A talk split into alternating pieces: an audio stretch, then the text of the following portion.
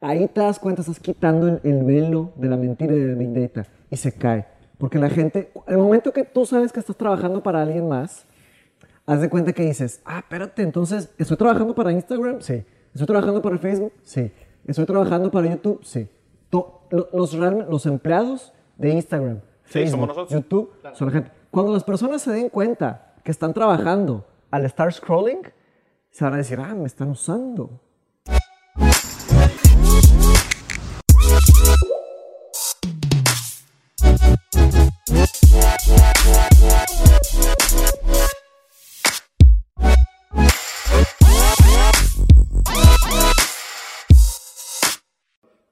Eh, buenos días. Bienvenidos al primer episodio de la temporada 2 del programa de Rusarin Bros, donde nos dejamos la barba para esconder el hecho de que nos estamos quedando calvos. no te creas.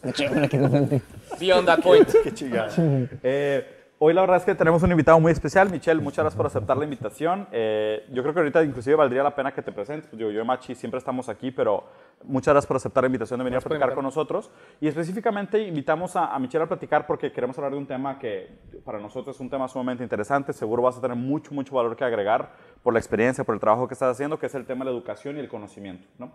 Eh, digo, saben, yo, yo no soy nada, no me dedico a absolutamente nada, pero pues Mateus tiene una maestría en filosofía. Entonces, eh, le voy Todavía a no, estoy haciendo la tesis, todavía no me la dan. no me Mateus está haciendo la tesis en maestría. Entonces, le voy a pedir a Mateus que nos haga la intro como del, del, del tema de, Sí. de educación y luego ya después nos platicas un poquito de, de, de qué andas haciendo. Sí. ¿Vale? Pues yo, yo tenía un interés profundo en la educación desde, desde hace muchísimos años, o sea, desde los 15, 16, o sea, el tema de escritura, el tema de lectura, de la filosofía, este, pero nunca me había metido directamente, creo que nos vas a platicar un poco de eso, por lo típico que te dicen cuando vas creciendo, que pues, digo, los maestros no ganan bien, vas a ser escritor, ¿cómo vas a ganar- pagar de qué de comer? O tipo ¿se me explico? Principalmente en Latinoamérica es un gran problema, ya en Europa, en Estados Unidos es otra cosa. Entonces, este, yo, pues digo, la- los que nos escuchan nuestro podcast saben más o menos la, mi historia, pero yo tuve un cambio drástico de donde estudié ingeniería y trabajé en ventas internacionales. Luego decidí cambiarme a las humanidades, entonces hice una maestría en filosofía. Y fue una, no fue filosofía académica, fue filosofía aplicada, que es más aplicada a diferentes campos, uno de ellos los negocios o el marketing, por ejemplo. Entonces fue como que un bridge, ¿no? Como un, como un puente que era, fue un cambio drástico, no, no, no, no malinterpreten lo, lo que estoy diciendo, pero, pero sí fue un cambio un poco más este, controlable, ¿no?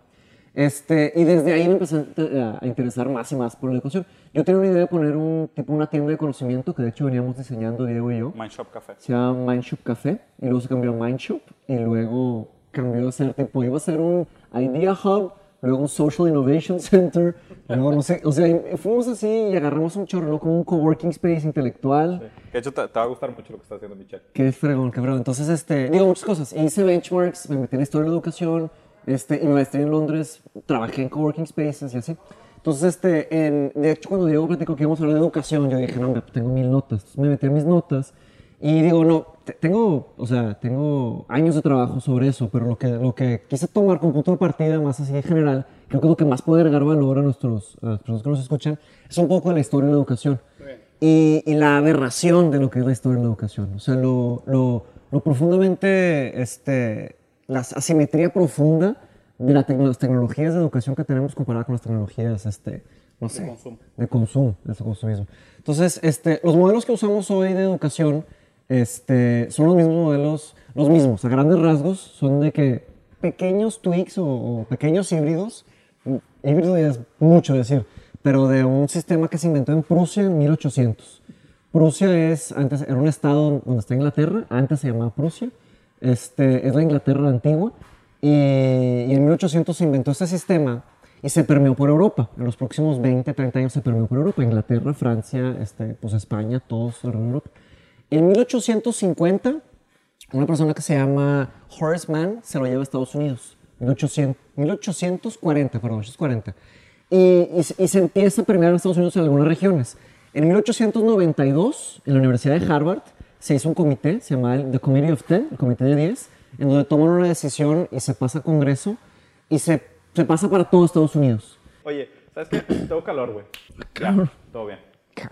¿Estabas en, ¿Estabas en The Committee of Ten en Harvard? Sí, este, entonces este, este comité de 10 en Harvard, haz de cuenta que hicieron unos lineamientos básicos Y digo, todo, to- o sea, quiero dejar claro que todos estos esfuerzos eran esfuerzos muy nobles. O sea, era, era una utopía pensar que se podía tener educación para todos. O sea, una bien buena Re- recuérdase que en 1800, o sea, el siglo XIX, el el nivel de, de literacy, de, de- de analfabetismo era Sí, tremendo, o sea, estaba enorme. Entonces, fueron, fueron personas eh, visionarios, utópicos, que lograron sacar educación económica o libre o gratis en muchos lugares. Y lo lograron en muchos aspectos. El tema es que pasaron 100 años hasta, los, hasta 1900. en donde- bueno, el comité de Harvard lo que decidieron fue que tienen que ser 12 años de educación compulsiva, ¿ok? Compulsive Education.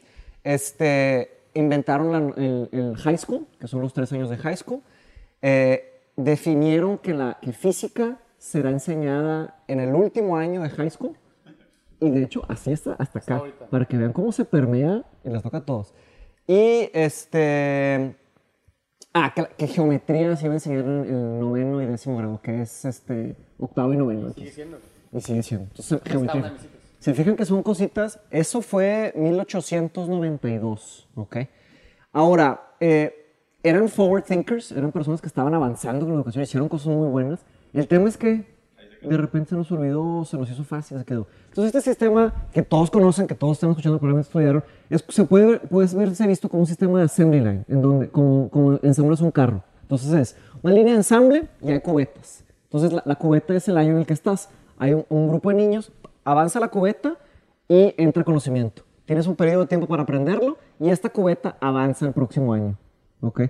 Y digo, eh, y, y van pasando primero, segundo, tercero, cuarto, quinto, sexto, séptimo, y de repente haz de cuenta que revisan el producto y ver, ah, no, pues entonces es el tema de las calificaciones. De, o sea, es como tomar un- una naranja, ver cómo va creciendo la naranja y de que, ah, este, Exactamente. Y ver cómo, o sea, cómo está el, el estudiante y, se mide en base a...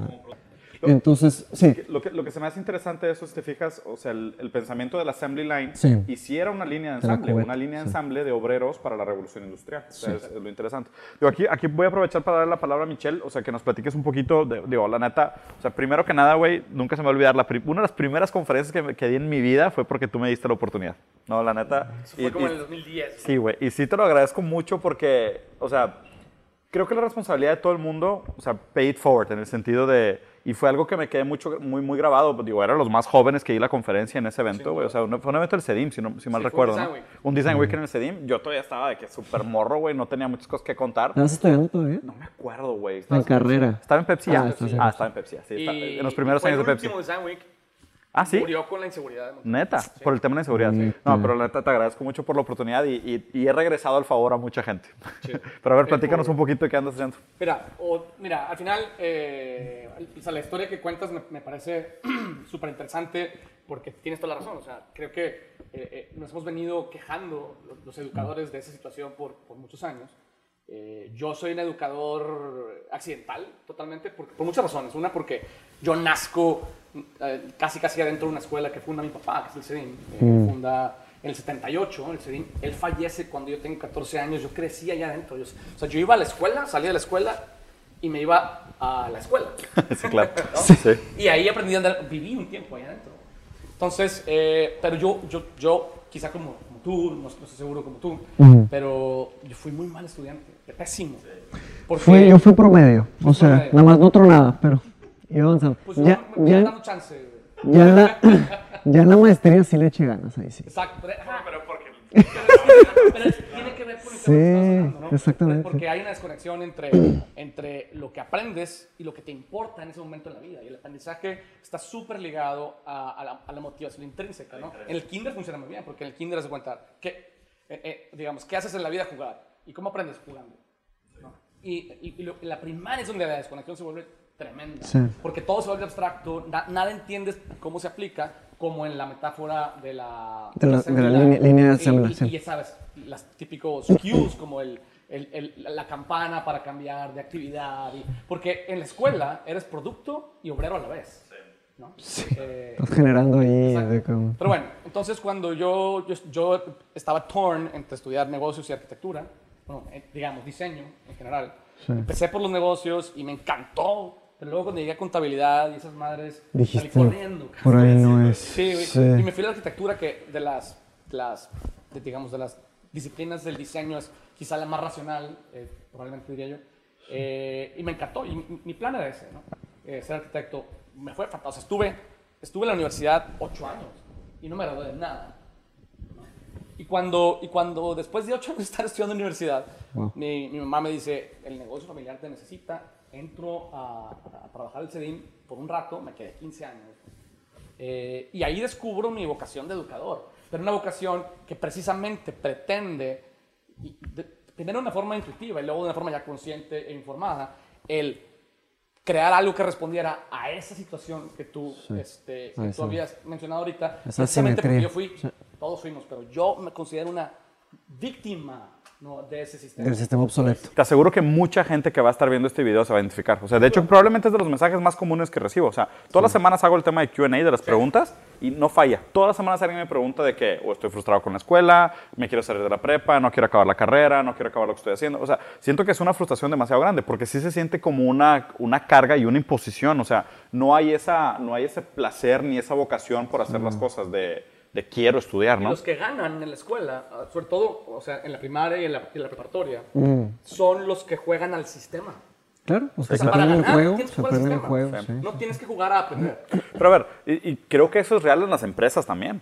O sea, claro, cuando, cuando entras al mundo corporativo, el que crece más rápido es el que juega Juega el el juego corporativo. no el que genera más valor. No, por supuesto que no. O sea, o sea, si fuera el que genera más valor, o sea, no hay una meritocracia. O sea, realmente es el que mejor juegue el juego que estamos También estableciendo. depende de la empresa, ¿no? Depende de también los depende jefes, depende de los socios. Pero a depende grandes de- rasgos, de- o sea, si tú depende quieres su- industria. Las corporaciones. Pero si una corporación, Claro, business to business, güey, si quieres subir, le caes bien a tu jefe, te llevas bien con la gente, cumples tus KPIs. Claro, o sea, no es la persona de que, ah, déjame me arriesgo para generar la next 10 million dollar idea. Sí, eso si es fallas el castigado. Eso sí, es claro, castigado. eso es castigado, Sí. exacto. Es el, esti- el estigma que conocemos de las escuelas, o sea, de, de que...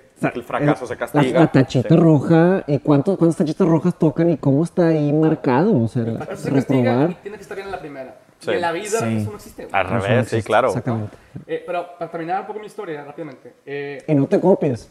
Exacto, claro, exacto. Y no te copies, cabrón. como si- Bueno, eh, o, sea, y- o sea, no interactúes. De tómalo. No, pero, yo, o sea, lo que, lo que hace para gente como yo, o sea, la gente que le va tan mal como a mí, es que esa, esa evaluación de producto que se hace cada, cada mes, cabrón, pues lo único que me dice a mí, lo que me dice a mí es, eres un pendejo. Sí, un pendejo, sí. un pendejo. Entonces yo crecí creciendo que era un pendejo. Eso se va como que taladrando. Sí, no pasa nada. Se va- eso se va taladrando. Eso se va, ladrando, se va taladrando lentamente y se queda. Cuando entro a la, a la universidad me doy cuenta que, ah, cabrón, no estoy tan pendejo, güey. Para algunas cosas y para otras soy un imbécil. Pero es que así to- son todos. No, no existe tal cosa. O sea, eh, de hecho la figura del genio es una figura desbalanceada. O sea, la persona que logra llegar a picos de conocimiento, los otros los tienen muy descuidados. Y, y yo creo que no hay forma de llegar, de subir todos los picos. Tal vez hay ciertos casos, anomalías, pero eh, en general Pero la... inclusive, inclusive la premisa que dices de subir los picos en la escuela me parece al revés, o sea... No, yo me refiero a la parece- vida en general, el Sí, conocimiento. pero me Sí. parece que la manera como funcionan esas líneas de ensamble es que estandarizan. O sea, se cuenta que normalizan, pues, normalizan. aplastan los picos para que se quede más estable. Pero. Para que esté más estable el producto. Pero Exacto, ter- exactamente. termina la historia. Y para terminar la historia, Sí. o sea, long story short, eh, en- entró a, a dirigir el CEDIM a los 26 años sin título. Este, Qué buen y- reto, pues, así Y el son. proceso, pues eh, pasar de tres carreras a ocho, a una maestría en innovación y, a convertirla en- de una escuela de diseño a una escuela de innovación. Eh, pero lo más importante para mí fue la creación de un modelo educativo que, pre- que pretendía atender todos esos problemas, en donde lo que tú hacías era las siete materias que llevabas en, en- en- en cada, en cada semestre estaba- e- eran un proceso, las llevabas en, como las maestrías, de- en dos semanas y media, eran 48 horas, güey. ese es el estándar de la educación de grado. entonces, entonces eran dos semanas y media y luego otras dos semanas y media, y eso te permitía varias cosas, una es conectar todo a un solo proyecto con la industria, ¿no? Entonces, aprendías eh, cómo planear proyectos en un proyecto con la industria, y luego ergonomía en, ese mismo proyecto, y luego el diseño de una silla en ese mismo proyecto, en so on and so forth, hasta el prototipo y la venta de ese producto. ¿no? Claro. Que de hecho, en algún momento di una clase también, ¿no? ¿Se me hace que la diste antes de ese modelo o no sé si te tocó ese No me modelo? acuerdo. No, sí fue, era el modelo de dos semanas. O- híjole, no me acuerdo. sí. Puede ser que sí. Pero permitía que gente que no quería dedicarse a la educación full time, porque que gente más talentosa, Sí. podría tomarse dos semanas y media de su vida a dar una clase.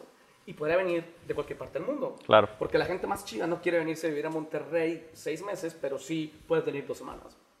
Eh, y eso fue lo que hicimos. Y, y trascendió, vinieron de la OCDE a, a, a, mapearlo y vinieron unos antropólogos a checarlo.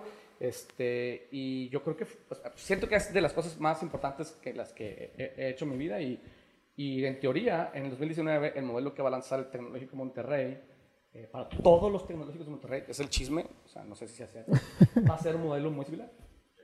Mm. ¿No? Entonces, eh, en el camino me convertí en consultor y tengo un proyecto de educación ahora que es Lifelong Learning, que es School of Change. Porque para mí, algo que tú decías es que el, el tema de los maestros, ¿no? Sí. El, el, tema de los maestros es, eh, antes tú como si tenías la vocación de enseñar, necesitabas el canal, que era la escuela, para poder tener acceso a un grupo de estudiantes. Claro. Ese canal eh, ya está completamente bypassado a través de, de los medios de comunicación, de las redes sociales. Entonces, yo creo que quienes van a disrumpir la educación no van a ser las universidades, van a ser los expertos. Mm. Y los expertos van a poder tener el negocio que antes tenían las escuelas. Mm. Y ahí hay una oportunidad enorme. Y hacia allá se está volcando la educación. Ahora, lo que tenemos que terminar de resolver es la experiencia de estudiar en línea, no es lo mismo que presencial. Pero ese es como que el reto, yo digo, de los siguientes cinco años. Oye, entonces, decía, ¿tenías un comentario sobre, la, sobre lo que estaba platicando? Ah, sí, eh, que dijiste que, o sea, que va a girar hacia los expertos. ¿A qué te refieres? Me refiero a que, mira, en las universidades tienen que, tienen que subcontratar al expertise. Sí. Porque las universidades son expertas en, en administrar la educación. En conectar, en, educación. Sí, en conectar el sí. conocimiento con la gente que requiere el conocimiento. Sí. Ahora, durante muchos años, en, o sea, lo que se valoraba era el conocimiento académico y entonces una universidad era la que tenía profesores de tiempo completo que investigaban y enseñaban. Uh -huh. Pero ya, claramente eso ya no tiene valor en el mercado laboral, ¿no? Sí. Entonces, ¿por qué? Porque está completamente desconectado de la praxis. Sí. Entonces, sí. Eh, lo, que, lo, que has, lo que ha venido pasando es que las universidades ahora buscan a los expertos, ¿no? Y la, la gran mayoría de los autores y los pensadores son gente que tiene su, su práctica de consultoría o su práctica sí. profesional o negocio, y que ¿verdad? da clases uh -huh. en las mejores universidades del mundo, ¿no? Entonces, hay, hay, hay, hay, hay una, una subcontratación de esa expertise. Entonces, y los, los, los, expertos necesitaban ese canal porque, porque no había manera de llegarle sí, masivamente al público. Pero, pero, hoy en día, pero hoy en día con el tema de redes, te fijas, todo el mundo es un experto. O sea, de hecho, o sea, nosotros platicamos, o sea, una de las empresas que tengo ahorita se llama Archehype. Y lo que estamos platicando dentro de Archehype con Marcelo es que el, la figura del influencer se va a transformar a la figura de lo que nosotros llamamos el profesional. Totalmente. ¿okay? Entonces, hoy el influencer simplemente es alguien que tiene como... Es la diferencia entre un chamán y un doctor. ¿okay? El influencer es un chamán, porque no sabe necesariamente lo que está hablando, no tiene todo el trasfondo ni el conocimiento de lo que trata de comunicar, pero logra algunos resultados. Entonces, la gente, la gente le atribuye un valor. Entonces, igual que un chamán es de que, oh, oh, oh, y te baila, y te canta, y te echa polvitos, te motiva, y, y a uno de cada mil, a uno de cada mil lo motiva y lo saca adelante, a los otros mil no le sirve absolutamente nada porque es un placebo. Entonces, es, es, exacto, es puro entertainment value, pero funciona la figura del chamán. Sí. A medida que nosotros vayamos entendiendo el nuevo rol de las plataformas como una plataforma de transmisión de conocimiento, smart is going to become the new sexy. Indeed. And when smart becomes the new sexy, o sea, cuando ser inteligente sea más valioso, sea el nuevo sexy, entonces va a haber la nueva figura la evolución del, del, influencer que va a ser el profesional. El profesional yo creo que es a donde vas tú, que es el experto, porque hoy por hoy yo creo que, lo, o sea, la diferencia para mí de la gente que es acumulo muchos seguidores y de repente, a la madre, ¿qué hago con todos esos seguidores para ganar dinero? Y sacan sus libros, sus calendarios, sus talleres y son, perdón, pero el contenido pero muchas veces es un mugrero, güey, pésimo, sí. sí. Y luego, por otro lado, yo creo que lo que sí va a pasar es que va a haber toda esta gente que sí son expertos, que sí tienen un capital intelectual que vale una fortuna y de repente van a entender de que, oye, a través de redes yo puedo hacer una plataforma o hay miles de plataformas plug and play modulares en las cuales yo puedo transformar este flujo de atención que tengo y canalizarlo hacia y puedo monetizarlo a través de mi capital intelectual. Entonces, la verdad, o sea, en, en, y, y, por eso me interesa tanto la plática entre lo de Mindshop y lo que estás haciendo en School, School of Change, ¿verdad? Sí. En, en School of Change porque es, es bien interesante. La verdad, cada vez se me hace más difícil tratar de amarrar cómo va a ser la transmisión de conocimiento en el futuro. Sí. O sea, porque me parece que va a ser sí. sumamente orgánica la transmisión de conocimiento sí. futuro. De hecho, el, el, el, filósofo que me... Bueno, no es filósofo, digo, sí, un filósofo... Pensador. Sí, el pensador que me, que me influenció a meterme a filosofía aplicada fue Alain de Botton, de School of Life. Sí. Seguro ubicas perfectamente claro, su trabajo. Sí. Y, y, él, yo vi lo que estaba haciendo él y él hizo su doctorado en la historia de las ideas, History of Ideas. Uh -huh. Y él empezó a encontrar valor. De hecho, es una frase de, de Nietzsche que es este que las personas que logran leer ideas nuevas de las ideas viejas pueden encontrar este, caminos nuevos para, para la humanidad, haz de cuenta. O sea, hacer de las ideas viejas ideas nuevas. Porque hay, hay tantas ideas en este mundo que, o sea, en realidad hay tantos libros, tanto conocimiento, que nos enfocamos y nos, nos cerramos a, a ciertas cosas, nos limitamos mucho. Pero yo vi lo que estaba haciendo y estaba como renovando, traía todas estas ideas increíbles de Aristóteles, de Platón, Que, de Nietzsche, que de de hecho Kant, creo que ese, ese punto para mí es de los puntos más interesantes de la modernidad. y la aplicó. El, el hecho de que tengamos figuras públicas como Jordan Peterson, Slavoj Zizek, ¿sabes? Sam Harris, los hermanos Weinstein, o sea, todo este intellectual dark web, eso para mí, no, o sea, no te puedo explicar lo mucho que me deja feliz, güey.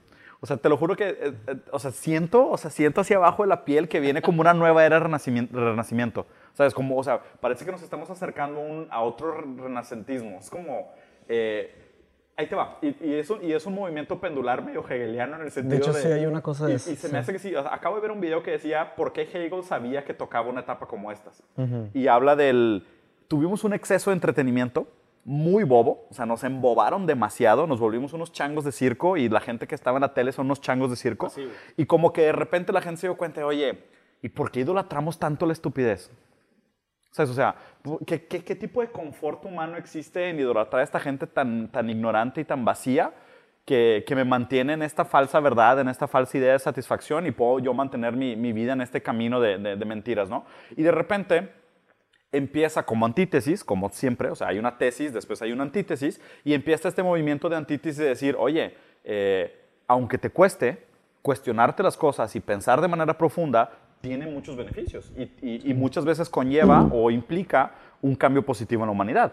Tiene un costo, pero tiene un cambio positivo en la humanidad. Entonces, a medida que nos afrontamos con muchos conflictos sociales, problemas morales, problemas políticos, insatisfacción económica, ¿sabes? O sea, todos los restos del capitalismo, todo ese tipo de cosas, la gente empieza a buscar de que, pues, una posición más profunda, una posición un poco más racional de decir, ¿cómo vamos a cuestionar el mundo que nos rodea? Y de repente te das cuenta, llevo 20 años educándome con puro mugrero. No tengo ninguna herramienta para cuestionar el mundo que me rodea. Entonces, de repente salen estas figuras públicas y ayer justo vi una entrevista de Jordan Peterson con el chavo este em, que tiene un programa en HBO que es súper irreverente, con el pelillo peinado para atrás, que es súper izquierda.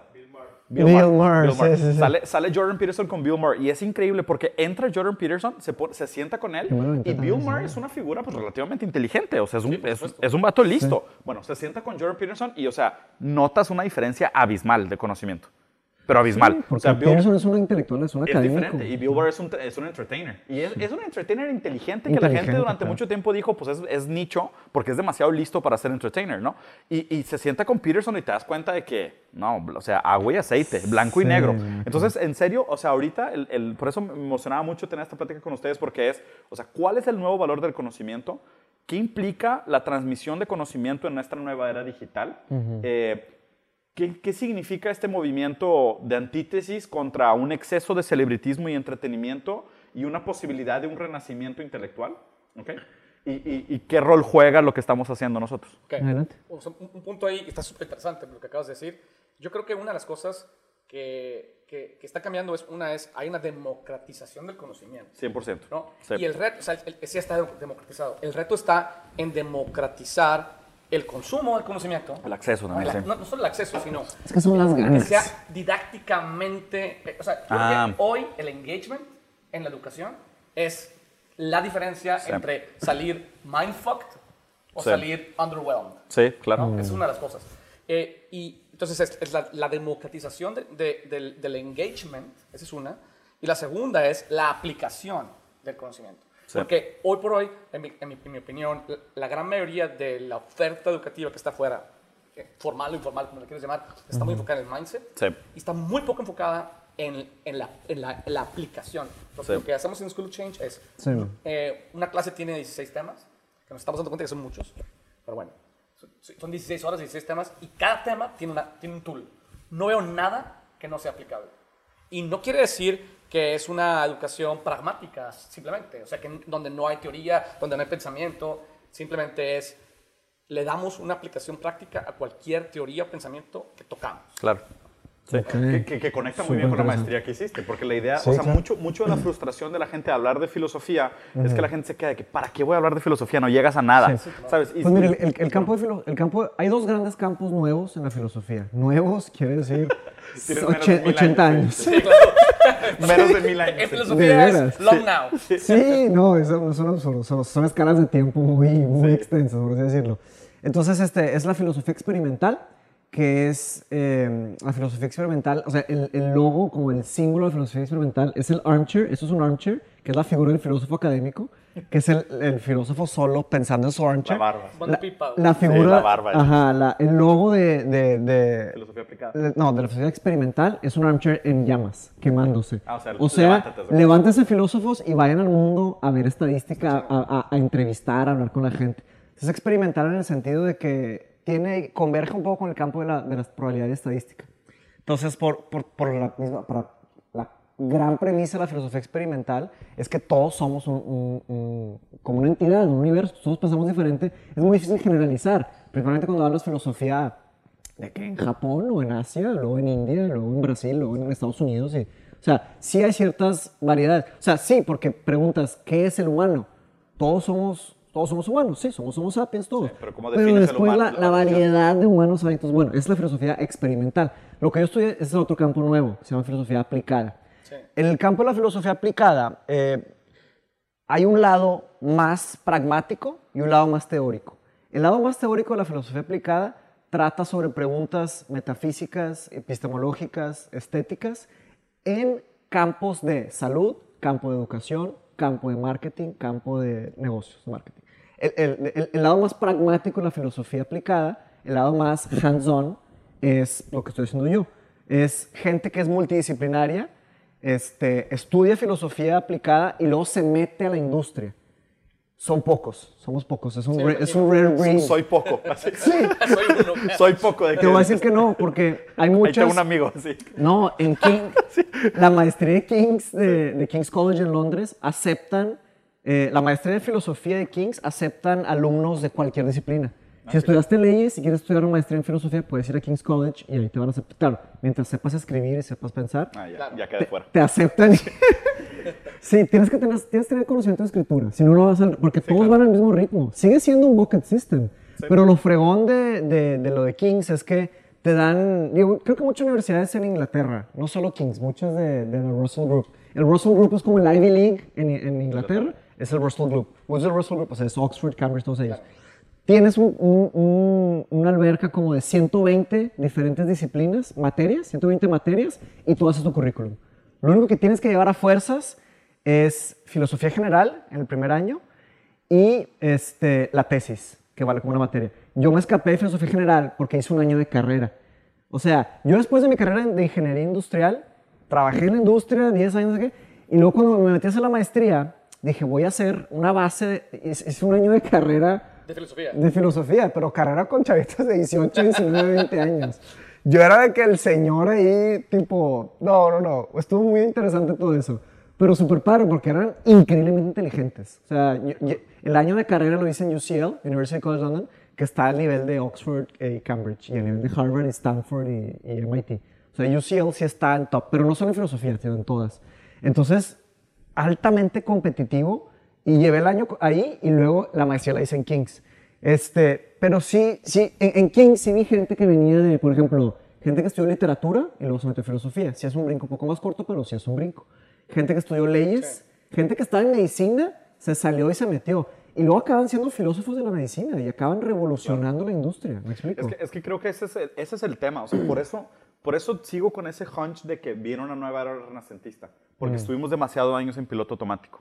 Y siento que hoy estamos pagando los costos de haber estado tan automatizados durante tanto tiempo sin cuestionarnos por qué hacíamos las cosas o por qué los sistemas funcionan como funcionan y acabamos haciendo lo mismo, lo cual conlleva los mismos errores o los mismos problemas, nada más que en escala. Y, y obviamente pues cada vez es peor porque cada vez hay más gente, los recursos son limitados, el capitalismo genera mucha diferencia entre clases, o sea, hay, hay como que una serie de temas, pero específicamente, lo que queríamos platicar de, de, de, de Mind Shop Café, que creo que está cool con, con el complemento de School of Change. Para mí, una de las, de las premisas que teníamos nosotros para Mind Shop Café, para Mind Shop, es pagar conocimiento con conocimiento, no pagar conocimiento con dinero. Y eso, ¿Cómo, cómo funcionaría? Haz de cuenta y te va. Un intercambio. Es un intercambio. Haz de cuenta, es, Un Es un barter. Sí, es como, es como haz de cuenta así. Si, si yo doy una clase de origami, Ya sé dónde vas. ¿ya sabes dónde voy? si yo doy una clase de origami, yo, yo tengo derecho a las horas que di de conocimiento a, a intercambiarlas y recibirlas de regreso. Eso para mí sería un cambio trascendental en el modelo de Te conocimiento. voy a decir por Lo que qué. pasa es que, güey, perdóname, que- que- Soy. es que lo que crearías ahí es algo que cualquier plataforma de learning no tiene, que crearías un network effect, ¿Sí? ¿no? Y entonces, yes, Ahí te va. ¿Qué? Te voy a tiene decir. mucho valor, güey. Sí, eso es lo que, eso es lo que quisiéramos te voy a hacer. Decir- para escalar. Eso es lo que quisiéramos hacer. Pero al mismo tiempo, o sea, depende de dónde. O sea, que porque yo hice benchmarks, este, di muchos pitches, o sea, hablé con mucha gente. Y por ejemplo, me, me- me- se me hace una, una tristeza tener que decir esto, pero todos, todos lo saben, que es muy difícil hacer algo así de innovador y así de fregón y así de utópico en una ciudad como la nuestra, la verdad. Eso, te, te vas a la Ciudad de México, te voy a decir por qué. Porque te vas a la Ciudad de México, te vas a, a Nueva York, te vas a Londres y hay gente muy curiosa en muchos aspectos y con muchas ganas de aprender muchos aspectos. Aquí, pues nos pasó en el monde. Yo dije la idea y dijeron, ay, empezaste a hablar y ya me dio sueño. O sea, como que, de que Sí, claro. espérate, güey. No quiere pensar la gente. Exacto, o sea, a nadie le gusta a nadie le gusta salirse de su zona de confort. ¿Por qué? Pues también cómodos, también a gusto y, y hay mucho miedo, ¿ok? Parte culpa de esto son nuestros sistemas políticos, nuestros sistemas educacionales, Las redes. las, las redes, totalmente las redes, el consumismo exacerbado, el- los sistemas capitalistas. No, no digo que el socialismo es mejor, tampoco, porque el socialismo te, echa- te hace tirar más hueva. Sí, claro. El capitalismo te hace luchar, Sí. pero más que nada es, es el, es el lado consumista, porque tienes que frenar un tiburón que olió sangre.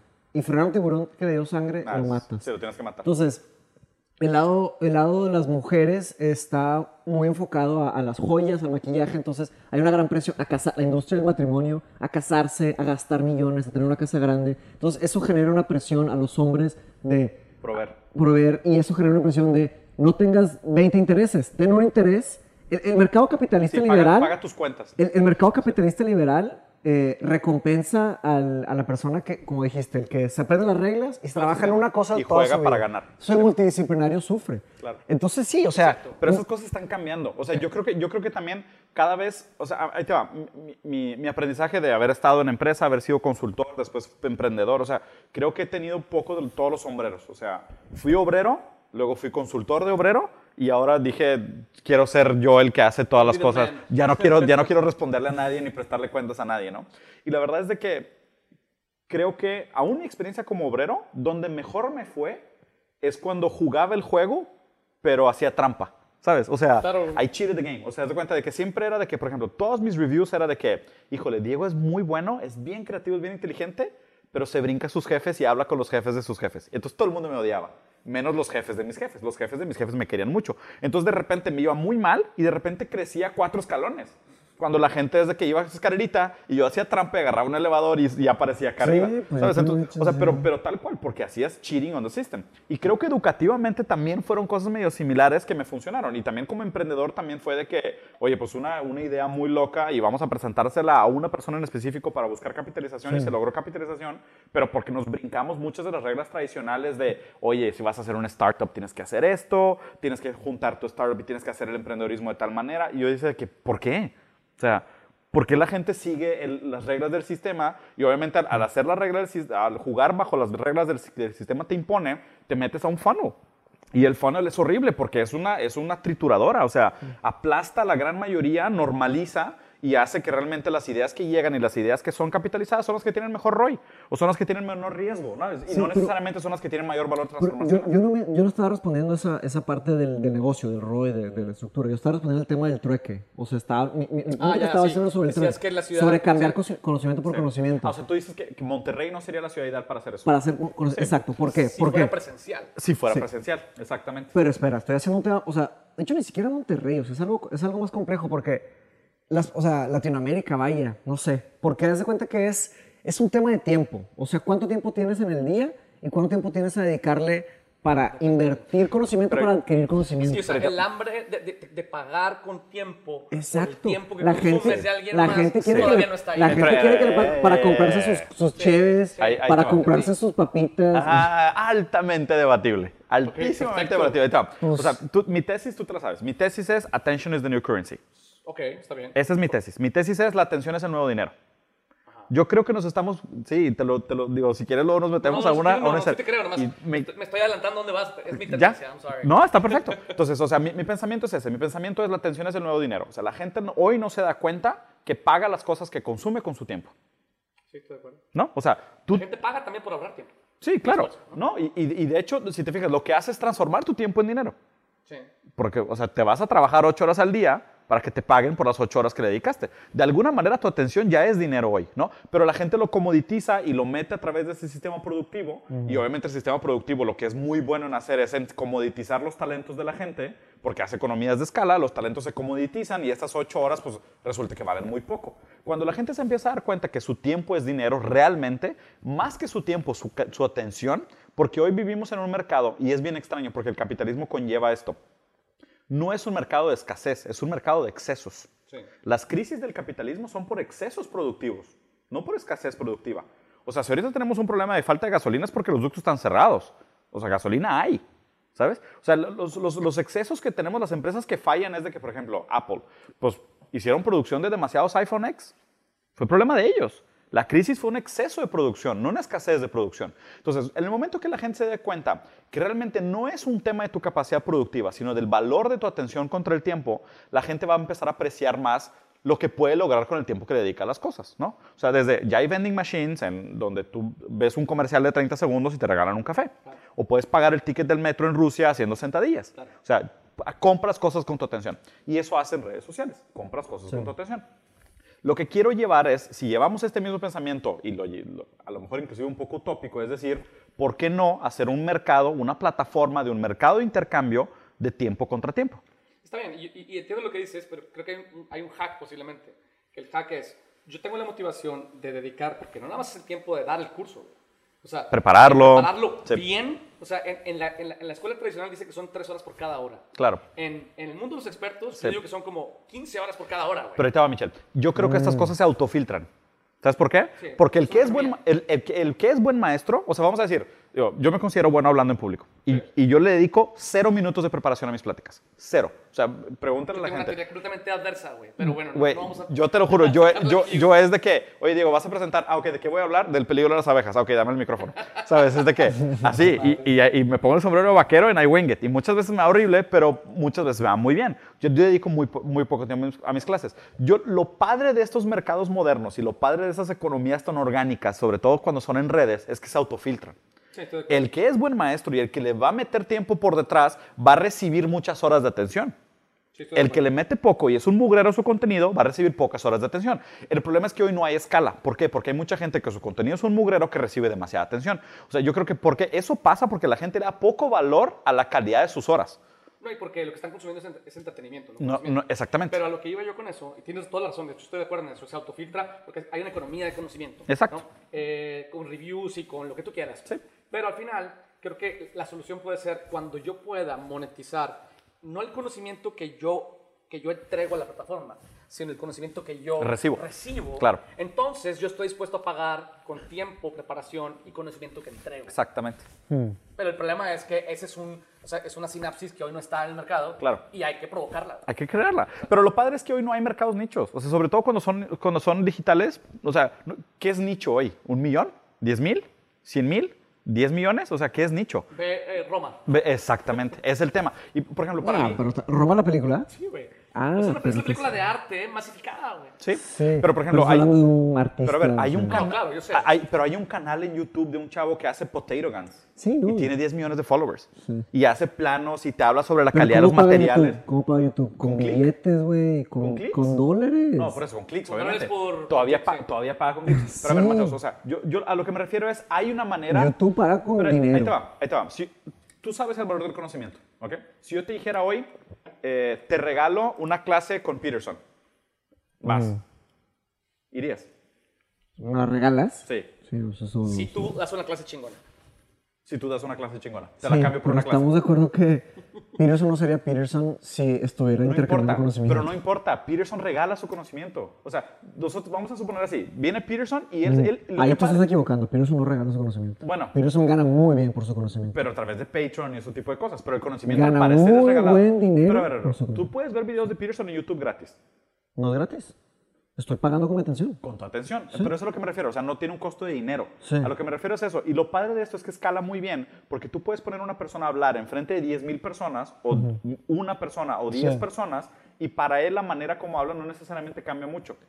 ¿Sabes? O sea, siento que ahí es donde nosotros nos equivocamos en la manera como se trabaja con conocimiento, porque decimos de que un maestro le puede dar atención a 15 alumnos o a 20 alumnos, cuando realmente, pues, un... El problema es que ahí, ahí le estás.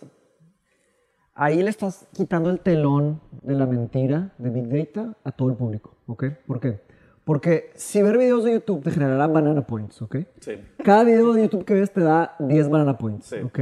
Después vas a querer usar los banana points para algo. algo. Pero luego vas a decir, espérate, ¿qué onda con YouTube?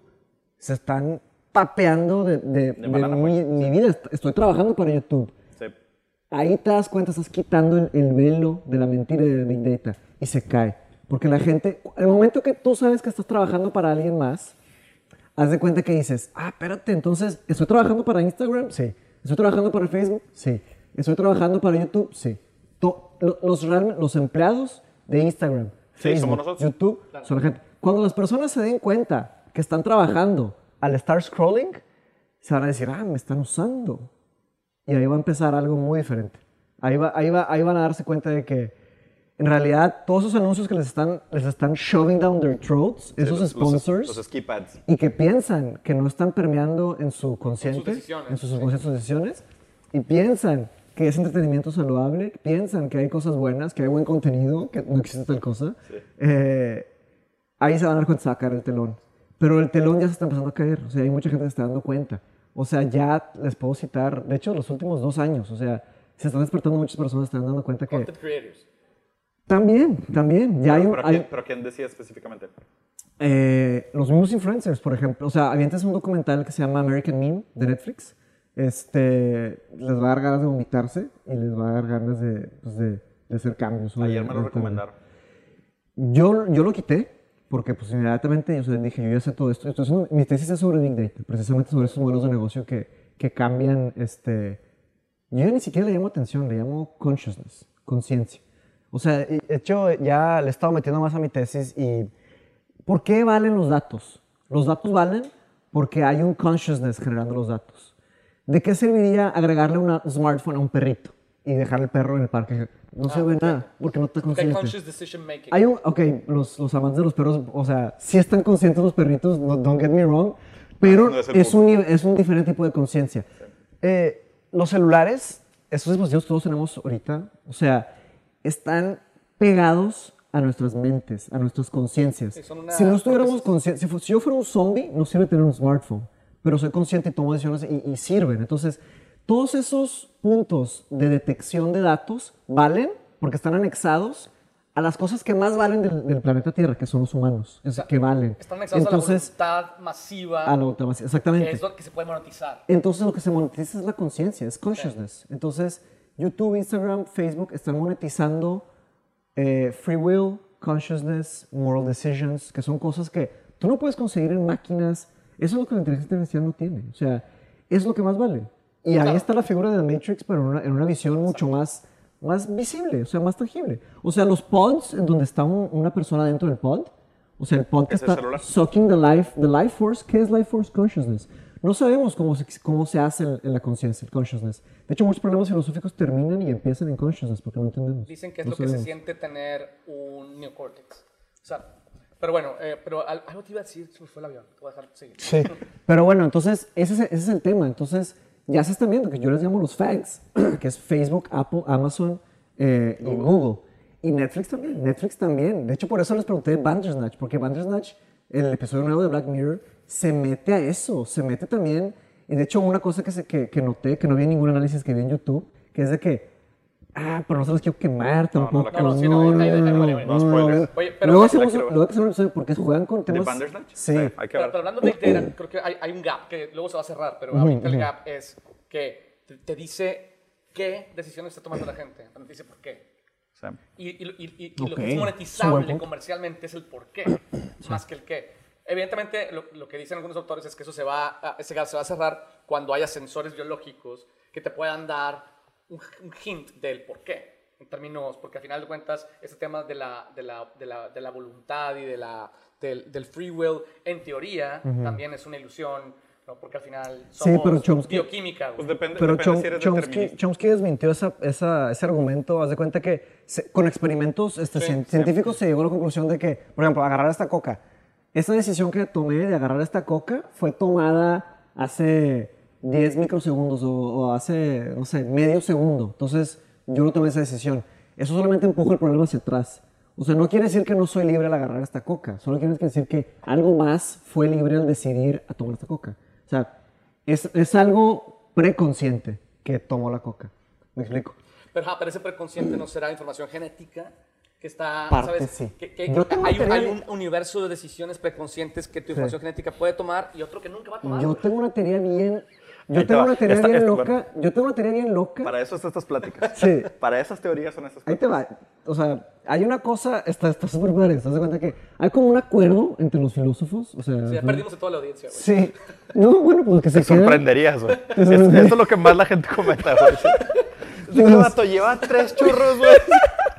Los, este, hay como un acuerdo de los filósofos que es, es un acuerdo que, o sea, la filosofía se hace en base puros ar- argumentos racionales. Sí. La, la, como que el, el- el motor de la filosofía es la lógica. Claro. Si no hay lógica, bye. Entonces, hay un acuerdo entre todos los filósofos, porque hay muchos filósofos que, que pierden la mente, ¿no? Que se, que se les va el avión. Entonces, el acuerdo es, si viene un filósofo con una idea, la vas a escuchar objetivamente Claro. y vas a responder objetivamente, lógicamente, ok, aterrizadamente. Entonces, yo tuve una idea sobre consciousness y me dio un poco de vergüenza y dije, está, está enfumada, me van a- estúpido. no lo voy a decir en en- en- con todo el salón aquí escuchándome. Estaba en clase de filosofía de la mente, philosophy of mind. Pues fue con mi maestro, este David Papineau, que es una eminencia. De hecho, se hizo un, o sea, se, se hizo un evento celebrando su filosofía. Oye, llenaron un auditorio, pues celebrando su filosofía. Ha escrito mil libros. Entonces, fui con él a su, a su office hours. Le dije que, professor, I have a, I have a crazy idea, a naughty idea, but, and I was ashamed of saying it in, in class. public. Ajá, ashamed of- este, te la puedo decir. Y me dijo, come on, Mateus, we're all friends here. O sea, We're all crazy. todos somos amigos. De que, por favor, ven, ven, ven. Ve el Look at tamaño de mi- beard. ve el tamaño de mi Y, barba, y el vato me dijo de que, dijo, dímela, dímela. Y, yo, y o sea, mi idea es, yo estaba estudiando un poco sobre también el tema multidisciplinario, lo de los microbiomas. El microbioma le están llamando como el, Segundo cerebro. el the second brain, Exactamente, güey. Pero antes de llamarle second brain, hubo mucha lucha por hacer. Pero el second brain, o sea, el second brain en ciertas decisiones, pero porque influencia. Y, y haz de cuenta que... intuición. Exactamente. Entonces yo le dije, eh, pero me dijo, pero no hay, no hay pruebas. O sea, lo- eh, el rol del filósofo que escucha la idea es retarte y presionarte hasta que si hay gaps en tus pensamientos y así escribes. Sí. Por eso escribes. Claro, cuestionar tu lógica. Refina, exactamente. Entonces me dijo, este, yo le dije, yo creo que el consciousness no está en el cerebro. No- o no está solamente en el cerebro. Entonces, haz de cuenta que me dijo, dijo, dijo, a ver, espérate, explícate.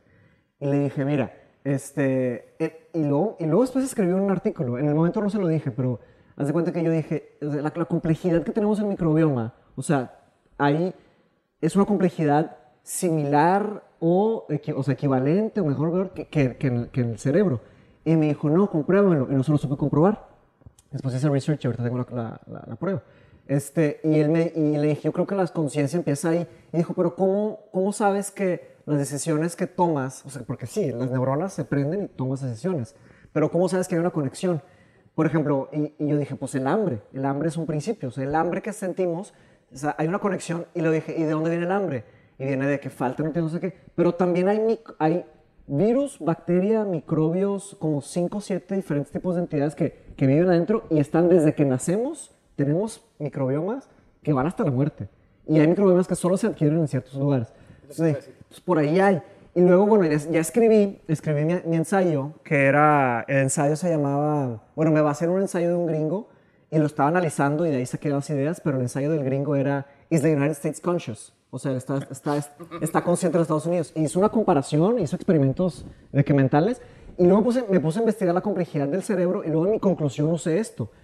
El- la complejidad del cerebro es, tenemos de una eh, no, de, creo que son de 10 a 15 millones de neuronas interconectadas de maneras muy complejas y conectándose y, y comunicándose todas horas. De, de, de 10 a 15 millones, por ahí.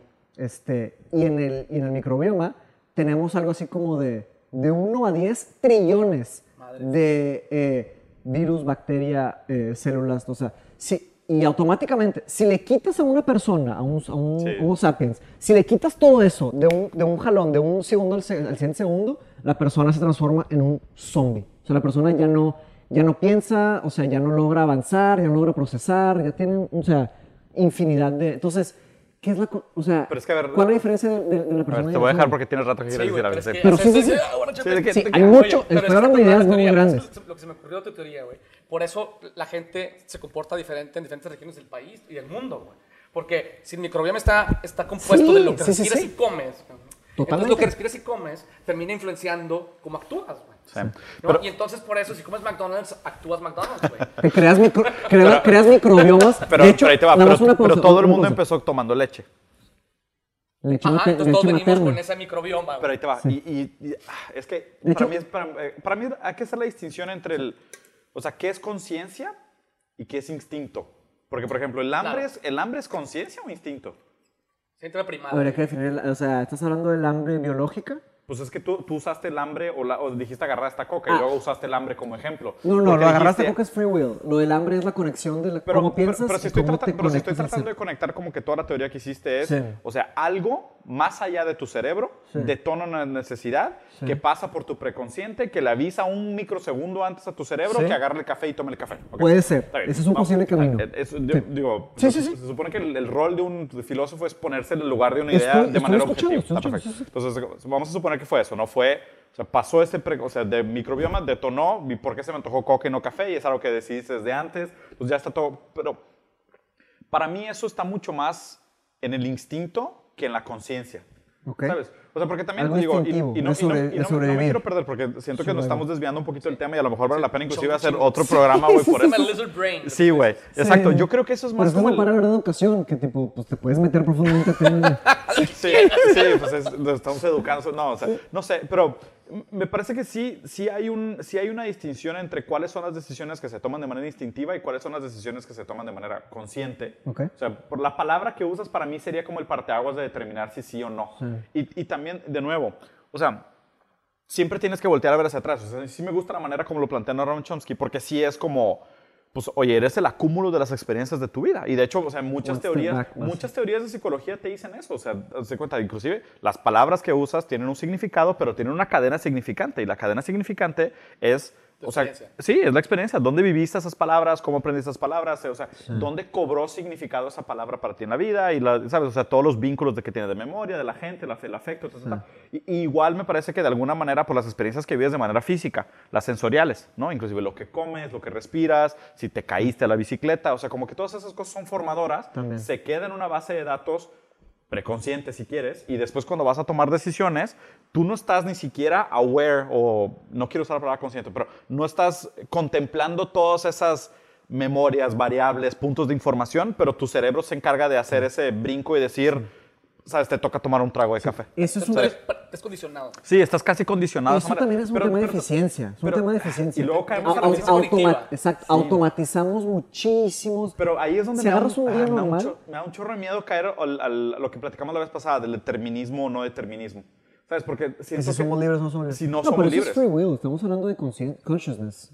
Pero, Está- pero, está pero a ver, pero si tú, pas- si tú Totalmente, pasas, si tú pero no pasas a una tenemos que hablar de pero si tú pasas a una filosofía donde dices, solo existe una versión del universo, Ese es hard determinism. es, sí. es un determinismo, determinismo pesado. rígido. sí, sí. O sea, un determinismo rígido que dices, no, o sea, no importa las decisiones que tomes. Ajá. O sea, realmente no, o sea, tenemos la ilusión del, del libre albedrío, pero es, pero es falsa. O sea, hay, hay, hay un determinismo pesado. Por eso, por eso, cuando le- lean un artículo filosófico van a darse cuenta que el primer chapter Es, básicamente... es hablar de determinismo, ¿no? No, no, no. El primer chapter es básicamente limitar tu discusión. Sí, claro. Entonces, tú estás es brincando, frame. estás brincando al campo de la metafísica. El campo de la metafísica es el estudio de la realidad. Sí, claro. O sea, ¿hay, un- hay solamente una realidad? O sea, Solo es- hay una Solo hay posibilidad. una posibilidad. Eso, eso- free will es de metafísica. Lo que estábamos hablando es, eso es philosophy of mind. Sí. Philosophy of mind es otro campo Sí. en donde es hablar sobre conciencia. Sí, claro. Entonces, si estoy- o sea, tendríamos que limitar. ¿Ok? Eh, Lo que yo hablo de la eficiencia es que automatizamos una parte del día tremenda, ¿no? O Toma sea, decisiones, güey. La gran exacto. mayoría. Porque si tuviéramos que hacer el proceso mental del por qué, del por qué, del por qué, del por qué, del por qué, del por qué voy a agarrar esta coca, aquí me quedo. O sea, siempre quedas todo trabado. Claro, güey. Entonces, por eso tú dices, De que, oye, llevas no- sentado, ¿qué haces? Estoy pensando si voy a tomar de agarrar esta Coca, coca. No, me explico. Entonces, automatizamos porque pues, te levantas en la mañana, tienes tu rutina. O sea, por eso te tardas, te, te bañas, desayunas, agarras el carro, vas. Entonces, pero ahí está, la, ahí está la belleza del pensamiento crítico. Entonces, el pensamiento crítico es, espérate, ¿por qué estoy haciendo esto? Detente, sal y piensa. Sí. Pero por eso para mí, volviendo al tema del intercambio de conocimiento, es que no tenemos tiempo para absolutamente dedicarnos al pensamiento crítico. ¿Me explico? energía. Es bien complicado. ¿Pero por qué? O sea, ¿en dónde estás dedicando tu tiempo? Trabajando.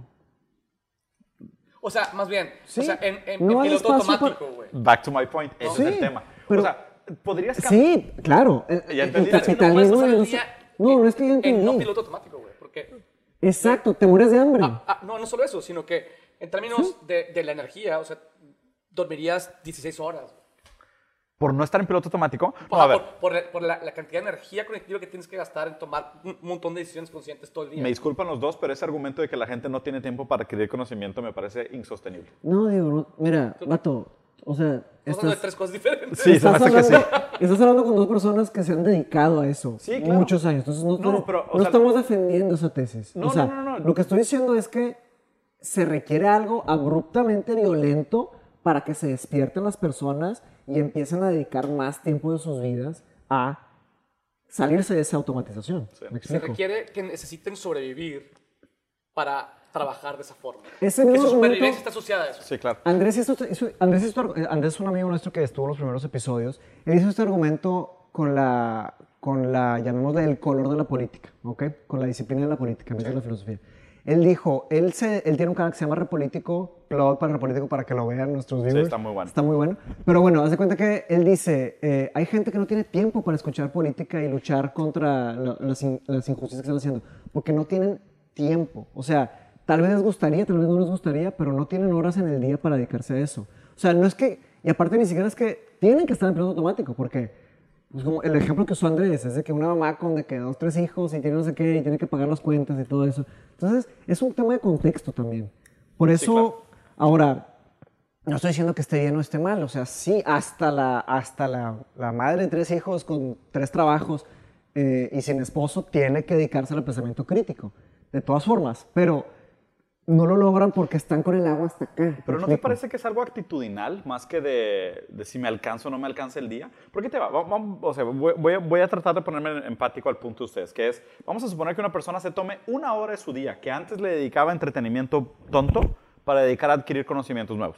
Una hora al día. ¿Les parece Que el descabellado? promedio de la gente, porque hay Sí. muchos que lo hacemos más. Sí, obviamente, Sí. obviamente. Pero digo, yo trato de hacer, yo trato de cuestionar todo lo que pasa en casi todo mi día. ¿no? O sea, quiero pensar que, que la mayoría del tiempo no estoy en piloto automático. Sí, pero por ejemplo, en business, estamos en una junta de negocios, dices, bueno, ya, eso es irrelevante, próximo. Sí, ¿por qué? ¿Por qué? ¿Por qué? Porque, porque es, un, es un tema que agrega muy poco valor. al- Pero es que tú capitalizas ese esfuerzo. Sí. En- en- tu, o sea, tu supervivencia en términos económicos Sí. depende de que... De mi pensamiento crítico todo el tiempo. La gente que juega el sistema no, No, capitaliza eso. yo sé que no. Pero, pero aún así, por, por eso puse el ejemplo de una hora al día. O sea, y, y es Sí. promedio. a lo mejor- Se no sé, a lo empieza mejor con son 15 media- minutos. lo- Whatever, güey. Yo empecé leyendo 10, 10 minutos antes de Whatever. dormir. Pero entonces, ese es el problema. Porque lo que pasa también es de que es un tema tanto de forma como de fondo. ¿ok? ¿Por qué de forma como de fondo? Porque es, no importa que sean 15 minutos. Mientras lo hagas de manera sistemática, tú vas a empezar como a adecuar tu manera de ver las cosas y de repente sin darte cuenta, esos 15 minutos ya lo aplicaste en otras cosas del día que antes no habías cuestionado. Se automatizan. Se automatizan. Se, se vuelven parte de los automáticos. ¿Me explico? Sí, Entonces, yo, yo, yo por eso creo que, o sea, si, si algo quiero hacer este año, o sea, mi meta de este año es transformar Smart, smart is the new sexy. O sea, esto es mi meta este año, esta es, mi- esta es la frase que voy a talonar todo el año, Smart is the new sexy. Mientras más pueda, más lo voy a hacer. Why? Because I'm not sexy to current standards. y second, because I think smart is much more important than sexy.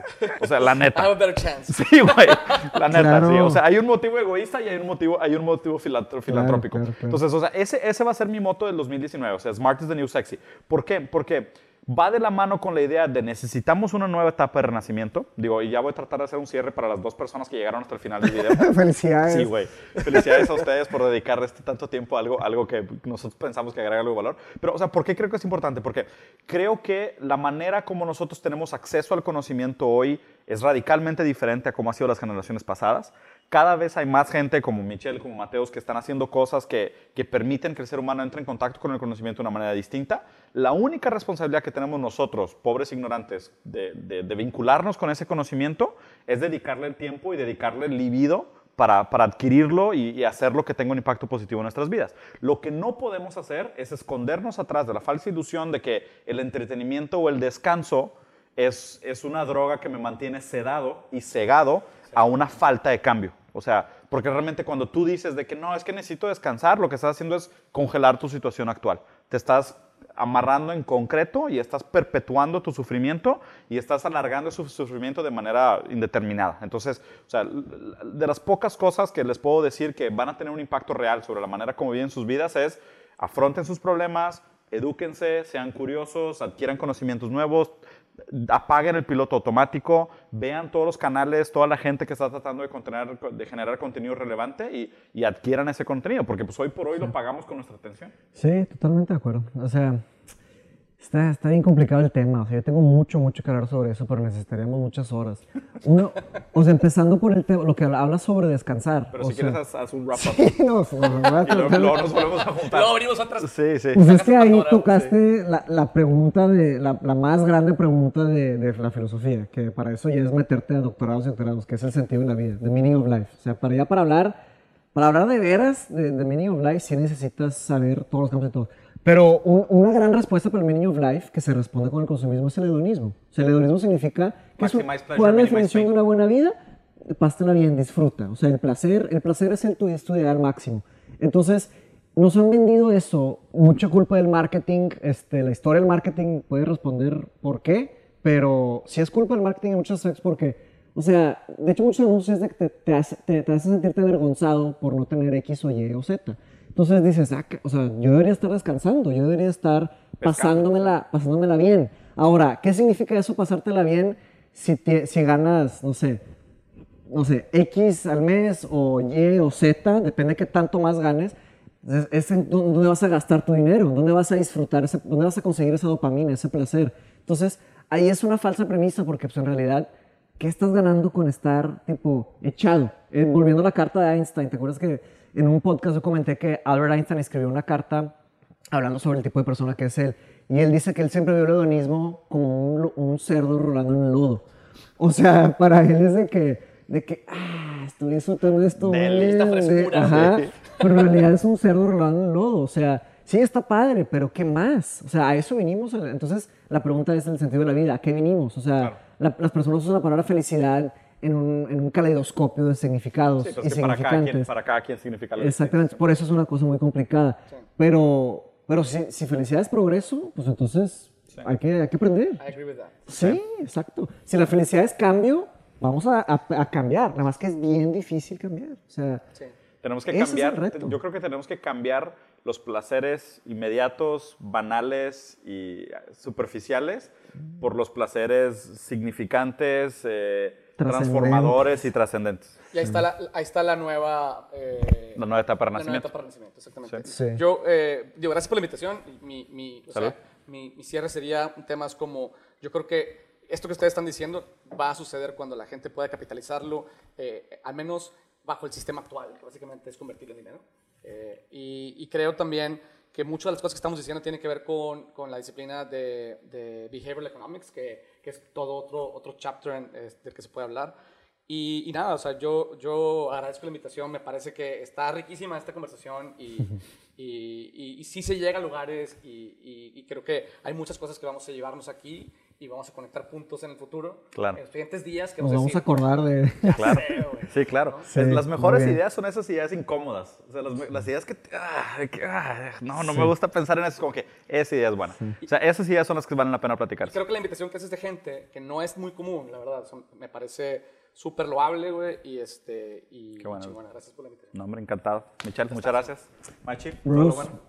Bienvenidos. Nos Hasta vemos la próxima. Pronto. Muy bien. Cool, ¿no?